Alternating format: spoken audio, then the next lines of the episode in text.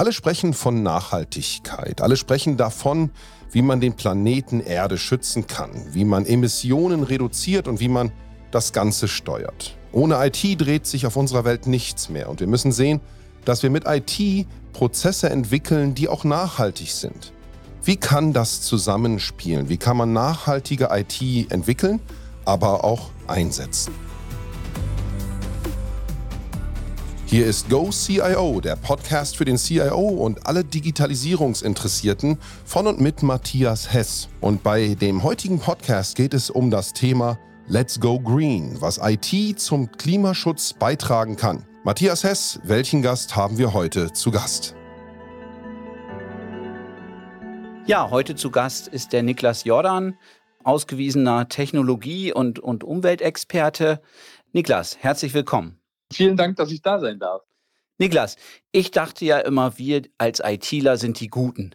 Wir sind die Guten, die dafür sorgen, dass sozusagen Ressourcen geschont werden durch Digitalisierung. Und jetzt lese ich immer häufiger, wie viel denn das Internet an Energien verbraucht, äh, wo ich mir dann manchmal jetzt schon denke, Mensch, sind wir vielleicht auch Teil des Problems. Und darüber würde ich mich heute ganz gern mit dir unterhalten. Vielleicht fangen wir mal damit an, dass du dich kurz vorstellst. Ja, sehr gerne. Also mein Name ist Niklas Jordan, hast du ja gerade schon erwähnt. Ja, mein Name ist Niklas Jordan. Ich bin Entwickler. Ich habe ursprünglich mal eine Ausbildung zum Mediengestalter gemacht und bin dann ja so in diese Entwicklerschiene reingerutscht. War lange Zeit Webentwickler, bin jetzt als Konzepter so ein bisschen die Schnittstelle zwischen Grafik, Design, Entwicklung, Kundenprojekten und vermittel da quasi so ein bisschen. Und gleichzeitig beschäftige ich mich sehr viel mit dem Thema Nachhaltigkeit und Klimaschutz. Ich habe vor ein paar Jahren angefangen, neben dem Job Geowissenschaften zu studieren.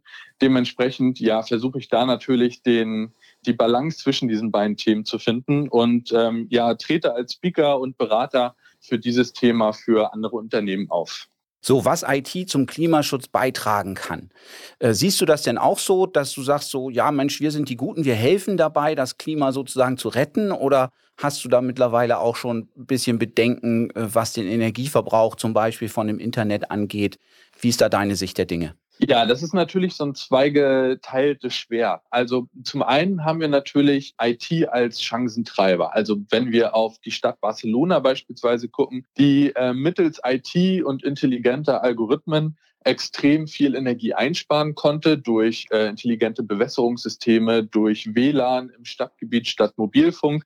All solche Geschichten, da ist IT natürlich ein klarer Chancentreiber, etwas mehr für den Klimaschutz zu tun. Auf der anderen Seite muss man aber natürlich auch sehen, dass das Internet, wie du es ja gerade schon angesprochen hast, im Grunde die größte kohlebetriebene Maschine der Welt ist. Also ähm, das Internet verbraucht so viel Emissionen wie der gesamte weltweite Flugverkehr in der Vor-Corona-Zeit. Und das muss man sich halt immer wieder vor Augen bringen, dass wir zwar so voll Chancen haben, aber halt nicht blind einfach digitalisieren, dürfen, weil dann haben wir einen unnötigen Energie- und Ressourcenverbrauch. Ja, jetzt wird ja häufig gesagt, Mensch, der Vergleich gestellt, zum Beispiel, wenn ich ins Kino, ins Kino gehe, im, im Vergleich zu jetzt Streaming eines ja, bekannten Streaming-Dienstleisters vielleicht, äh, dass da doch, sag ich mal, die, die Umweltbilanz ganz klar zu zugunsten der IT ist, also streamt lieber als ins Kino zu gehen. Das hat ja durchaus einen, auch einen negativen Touch. Wie würdest du das beurteilen? Ja, das ist so eine kleine Milchmädchenrechnung, die man da gerne aufmacht. Ich meine, du kannst da mal drüber nachdenken oder auch äh, jeder Zuhörer, wie es früher war, als es noch Videotheken gab. Da ist man einmal im Monat oder vielleicht auch zweimal im Monat zur Videothek gefahren, hat sich dann eine DVD ausgeliehen, ist wieder zurückgefahren, hat sich die angeschaut, ist wieder zur Videothek gefahren und hat sie zurückgebracht und ist wieder nach Hause gefahren. Und jetzt könnte man natürlich annehmen, das ist das gleiche wie beim Kino dass wir sagen, okay, wir haben jetzt keine Fahrten mehr, die wir irgendwo hin machen müssen. Wir müssen auch keine DVDs mehr pressen. Wir können das jetzt alles digital machen. Klingt ja erstmal nach einer ziemlich guten Geschichte. Das Problem ist halt nur dieser Rebound-Effekt. Ich weiß nicht, ob der allen bekannt ist. Im Grunde sagt der Rebound-Effekt aus, dass wir eine mögliche Ressourcensparsamkeit, also wir sparen Ressourcen dadurch, dass wir nichts mehr pressen müssen, keine Fahrtkosten, wie ich gerade sagte. Aber durch den extremen, durch die extreme Mehrnutzung ähm, verbrauchen wir am Ende halt trotzdem mehr Ressourcen. Und ähnlich ist das wie bei diesem Beispiel mit dem Kino. Also ja, wenn wir nur einmal im Monat oder zweimal im Monat ins Kino gehen würden, wäre das sicherlich besser für die Umwelt. Aber de facto müssten wir theoretisch jeden Tag ins Kino gehen, äh, wenn wir unser Streaming-Verhalten widerspiegeln wollen. Und je nachdem, von wo man dann anreist, ist das dann halt nicht mehr ganz so umweltfreundlich, wie dann diese Statistiken gerne behaupten. Um das Thema jetzt vielleicht ein bisschen mehr Richtung, Richtung Geschäfts-, auch IT zu wenden, ähm, hatte ich mal äh, mitbekommen, dass es ja auch extrem ressourcenfressend ist, jetzt bei Videokonferenzen zum Beispiel das Bild anzumachen. Das hat mich ehrlich gesagt so ein bisschen äh, schockiert, mehr oder weniger, weil ich eigentlich immer ein Verfechter war und gesagt habe, Leute, jetzt wird hier das Video eingeschaltet, damit ich euch sehen kann. Auch damit ich natürlich sehen kann, dass die Leute immer noch konzentriert äh, im Meeting sind. Das verbraucht jetzt aber auch massiv ähm, äh, Ressourcen oder Energie. Das war ja auch ein Thema, was du mal vorgestellt hattest. Wie beurteilst du das denn? Sollte man darauf verzichten, auf die Bilder im Video und wirklich nur noch rein auf Audio gehen? Also das ist schwierig, da eine Pauschalantwort zu geben, weil manchmal ist es halt einfach nicht möglich, dass man auf äh, Video verzichtet, weil sich dann eine größere Ineffizienz einstellt. Letztlich muss man sagen, wenn wir jetzt mal angenommen, wir verzichten auf alle Vor-Ort-Termine und haben keine persönlichen Termine mehr, sondern nur noch Videokonferenzen, dann sind Videokonferenzen definitiv die beste Alternative auch mit Video. Wenn wir jetzt aber darüber nachdenken, im Allgemeinen unseren Energieverbrauch zu senken, dann könnte man natürlich darüber nachdenken, die, die Videoübertragung auszustellen. Aber es muss ja nicht immer direkt der komplette Verzicht sein. Also es gibt ja auch total viele Möglichkeiten bei Microsoft Teams, bei Google Hangout und all den anderen ja, Videokonferenztools, die es da zum Beispiel so gibt, ähm, einfach die Qualität runterzuschrauben. Also das sind dann immer so Aspekte, an die man gar nicht denkt.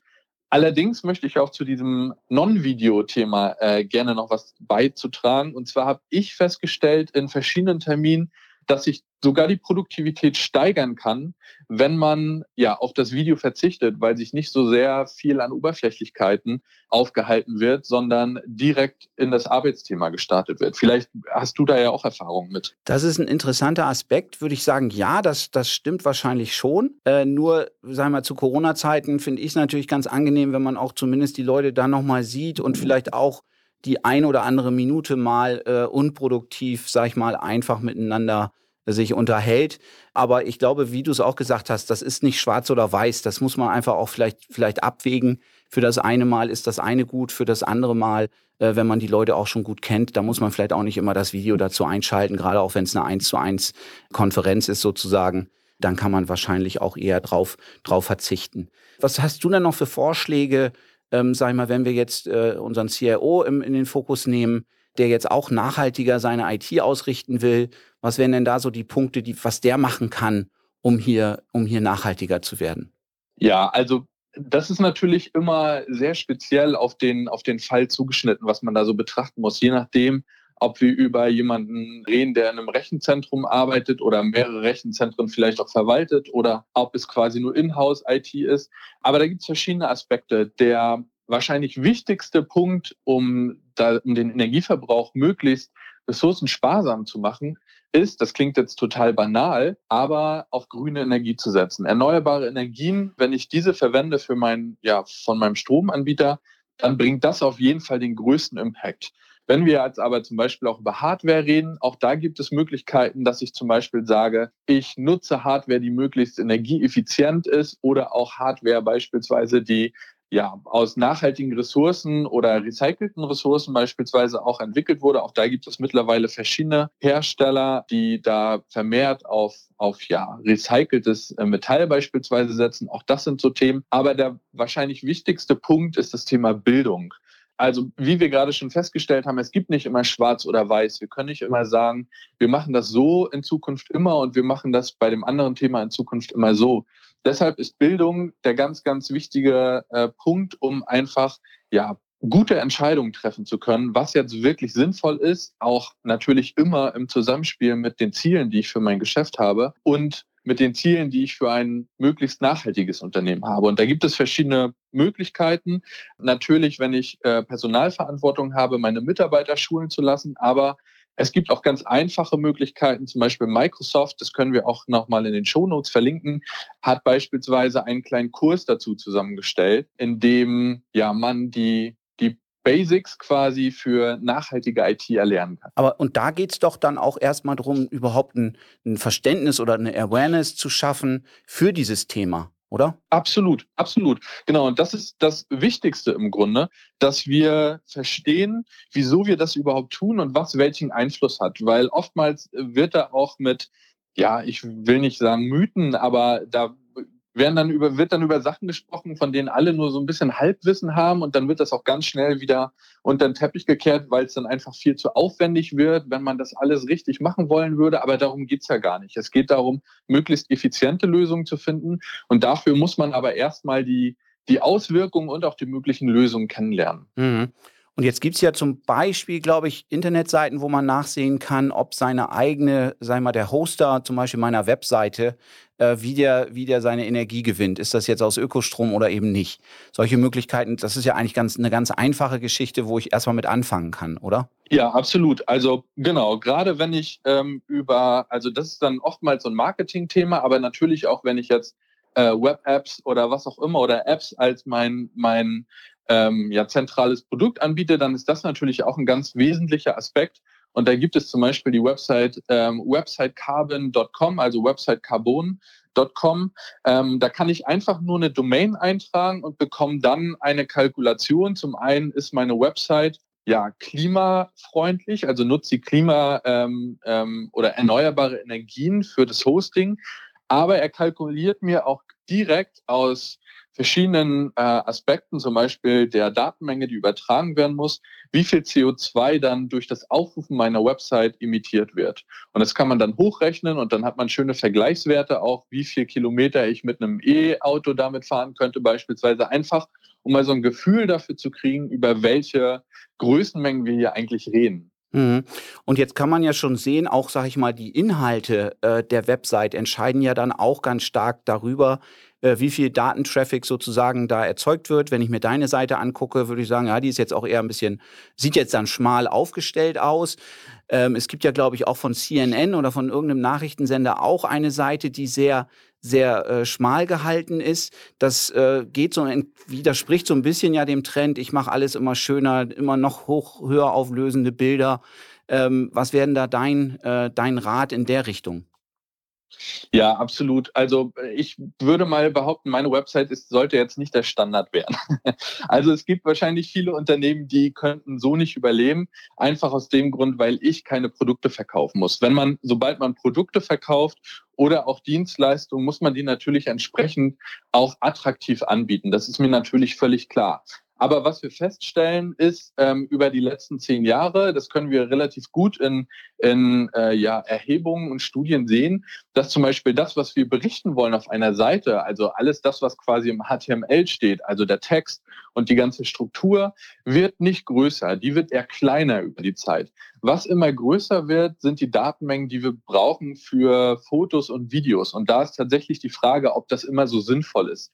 Wenn wir mal so auf Webseiten gucken, die jetzt gerade total hip und äh, trendig wirken, dann haben die zum Teil irgendwelche Videos im Hintergrund laufen. Diese Videos bieten überhaupt gar keine Information, gar keinen Mehrwert für den Nutzer, außer dass, dass es halt gut aussieht. Ähm, was ich dann nochmal gehört habe, ist allein das Thema Schriftarten dass verschiedene Schriftarten äh, verwendet äh, auf einer Seite eben auch schon zu einem erhöhten Traffic führen. Wie kann man das denn erklären?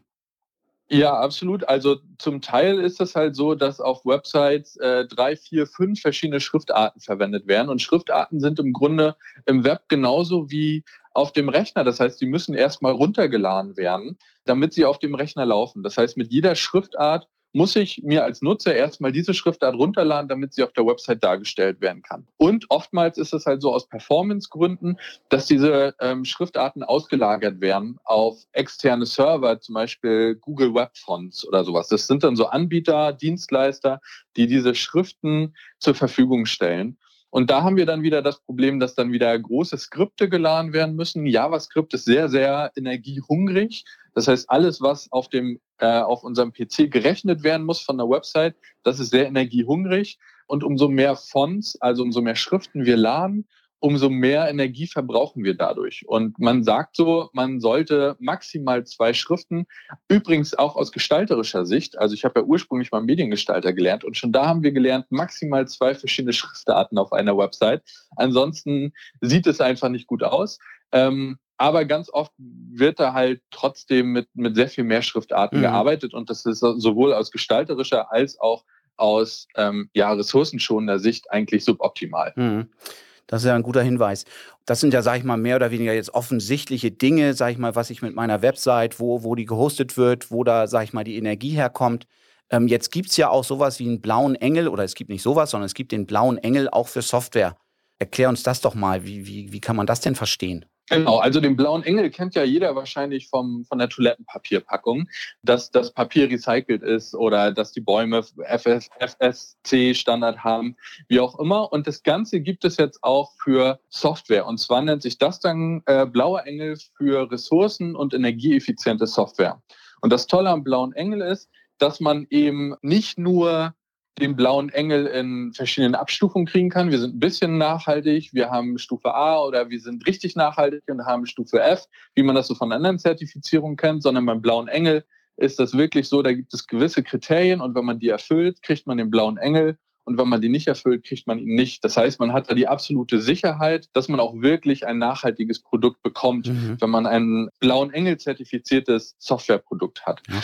Und was wären denn so die Kriterien? Genau, Kriterien sind bei Software dann beispielsweise zum einen natürlich die Ressourcenaufwendung, das heißt, wie viel Energie benötigt diese Software, um auf dem Rechner zu laufen, aber auch wie viel Energie oder wie viel Daten müssen mit externen Servern ausgetauscht werden, das gehört dazu, aber auch beispielsweise solche Aspekte wie ob ich diese Software auch auf einem äh, älteren Gerät laufen lassen kann oder ob ich bei jedem Software-Update beispielsweise mir einen neuen PC kaufen muss, weil die Ressourcen, die mein PC hat, Grafikkarte, CPU, was auch immer, für das Update nicht mehr ausreichen. Das heißt, dieser blaue Engel versucht, dass man mit seiner Hardware möglichst lang diese Software nutzen kann, auch mit zukünftigen Updates und dann nicht jedes Jahr oder alle zwei Jahre einen neuen Rechner kaufen muss, weil das hat natürlich auch immense Auswirkungen auf die Umwelt, die ganze Hardware, die Ressourcen und Edelmetalle, die in so Hardware stecken. Mhm. Erlebst du das denn heute schon in der Praxis, dass dieser blaue Engel äh, in der Richtung auch schon eine, eine Relevanz hat? Äh, ich könnte mir vorstellen, im Moment, äh, so als IT-Leiter, CIO, äh, da bin ich froh um jede Software, die ich eingeführt bekomme, pünktlich im Budget. Äh, und da kümmere ich, oder da ist das wahrscheinlich das, fast das Letzte, woran ich denke, ob die jetzt ressourcenschonend ist oder nicht. Ja, das ist natürlich äh, ein guter Punkt, den du da ansprichst. Also dieser blaue Engel, der ist letztes Jahr erst ausgerollt worden. Das heißt, es ist noch ein ganz, ganz frisches Produkt, steckt noch in den Kinderschuhen.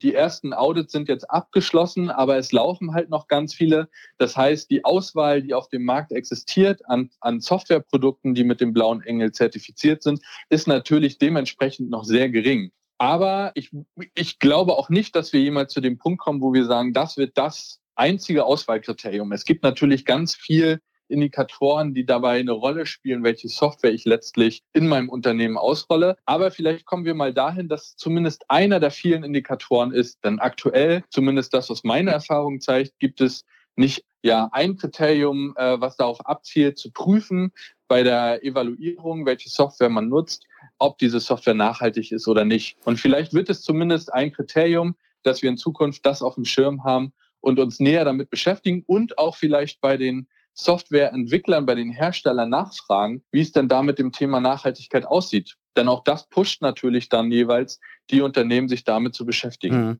Also das wäre sozusagen der erste Schritt, den man hingehen kann, jetzt in Richtung Blauer Engel oder auch generell einer der ersten Schritte, um das Thema überhaupt mal, sag ich mal, präsent zu machen, um überhaupt mal darauf hinzuweisen, Mensch, hier gibt es was. Natürlich nicht, haben Sie einen blauen Engel oder nicht und dann sind Sie drin oder, oder draußen. Äh, das wäre vielleicht ein bisschen zu hart, aber wie du auch genau. gesagt hast, zumindest mal den Fokus darauf lenken und vielleicht auch die Softwarehersteller äh, darauf äh, äh lenken und, und sagen, Mensch, äh, das haben die vielleicht auch noch nicht gekannt vorher und dass man da einfach eine Awareness schafft, so wie wir es ja auch schon mit dieser, sag ich mal, Ausbildung, Weiterbildung der Mitarbeiter äh, besprochen hatten, dass da einfach jetzt ein, ein Gefühl dafür geweckt wird, Mensch, wir müssen auch immer noch einen Blick drauf haben, inwieweit das, was wir hier an Lösungen jetzt äh, einführen wollen, inwieweit das dann auch ressourcen, ressourcenschonend ist beziehungsweise wo man vielleicht noch an der einen oder anderen Stelle drehen kann, ohne dass das sogar auf die Lösung einen negativen Einfluss hat, vielleicht sogar einen positiven, ähm, um, um eben, sage ich mal, hier äh, als IT auch seinen Beitrag zum, zum Klimaschutz eben mitzuleisten. Was werden Absolut. so was wäre denn so dein Tipp? Äh, ich bin jetzt CIO, IT-Leiter von einem mittelständischen Unternehmen ähm, und höre jetzt diesen Podcast und wir hatten ja schon so ein paar Punkte angesprochen. Äh, hast du darüber hinaus noch ein paar Tipps, wo man sagen könnte, Mensch, das sind so einfache Themen, mit denen man das Thema eigentlich anfangen kann, mit denen man mal an, äh, kann, das mehr in den, in den Mittelpunkt zu, zu rücken? Ja, wir haben ja schon eine ganze Menge angesprochen. Also das Thema Bildung auch für sich selbst. Also wenn ich jetzt als CIO diesen Podcast höre, dann ist das schon mal der erste wichtige Schritt, überhaupt von dem Thema gehört zu haben. Dann äh, auch das spielt aktuell im Grunde noch keine Rolle. Ähm, als erstes ähm, sollte ich mich natürlich selbst erstmal mit dem Thema beschäftigen und überlegen überhaupt, welche oder für welche Prozesse bei mir im Unternehmen ist das denn eigentlich relevant? Also ähm, spielt das Thema überhaupt eine Rolle oder an welchen Stellen gibt es da Anknüpfungspunkte? Und dann sollte ich da möglichst strategisch vorgehen. Also meine Bitte ist auch nochmal hier, das Ganze ist im Grunde kein Sprint, sondern Marathon, wie man ja immer so schön sagt. Wir können nicht von heute auf morgen nachhaltig werden, sondern gerade im IT-Umfeld spielen da ja ganz komplexe und vor allem auch globale ja, Entscheidungen und Wege eine Rolle. Deshalb nicht verzagen, ähm, das Ganze ruhig angehen, ähm, und ja, zumindest erstmal über das, über das Thema informieren. Ich glaube, das ist der wesentlichste erste Schritt. Alles andere folgt erst danach. Mhm. Und dann könnte man ja auch sagen, IT verbraucht zwar viel Energie, aber auf der anderen Seite, der Einspareffekt ist ja dann nochmal größer. Zumindest das Potenzial ist da. Mhm. Es muss halt nur genutzt werden. Gut, wenn ich das alles so zusammenfasse, dann würde ich mal, um auf meinen Anfangssatz zurückzukommen, ich glaube, wir sind doch die Guten. Wir haben da eine Menge Potenzial, wo auch wir als ITler unseren Beitrag leisten können, um für eine nachhaltige äh, für einen größeren Klimaschutz. Das geht mal los mit, wo lassen wir unsere Webseite hosten? Äh, wird das mit Ökostrom betrieben? Wie sind diese Seiten aufgebaut, dass man da einiges machen kann über einen blauen Engel? Und äh, wie du auch gesagt hast, das Hauptthema eben erstmal Bildung, Information, überhaupt äh, dieses Thema mal, sagen wir auch vielleicht nicht in den Mittelpunkt der IT zu stellen, aber zumindest mal als ein Randthema mit zu erwähnen, dass das überhaupt mal gesehen wird. Ich glaube, das ist schon, wäre schon großer Erfolg und wäre so der erste Schritt, dass wir als ITler eben hier auch mehr unseren, unseren Fokus auf das Thema richten.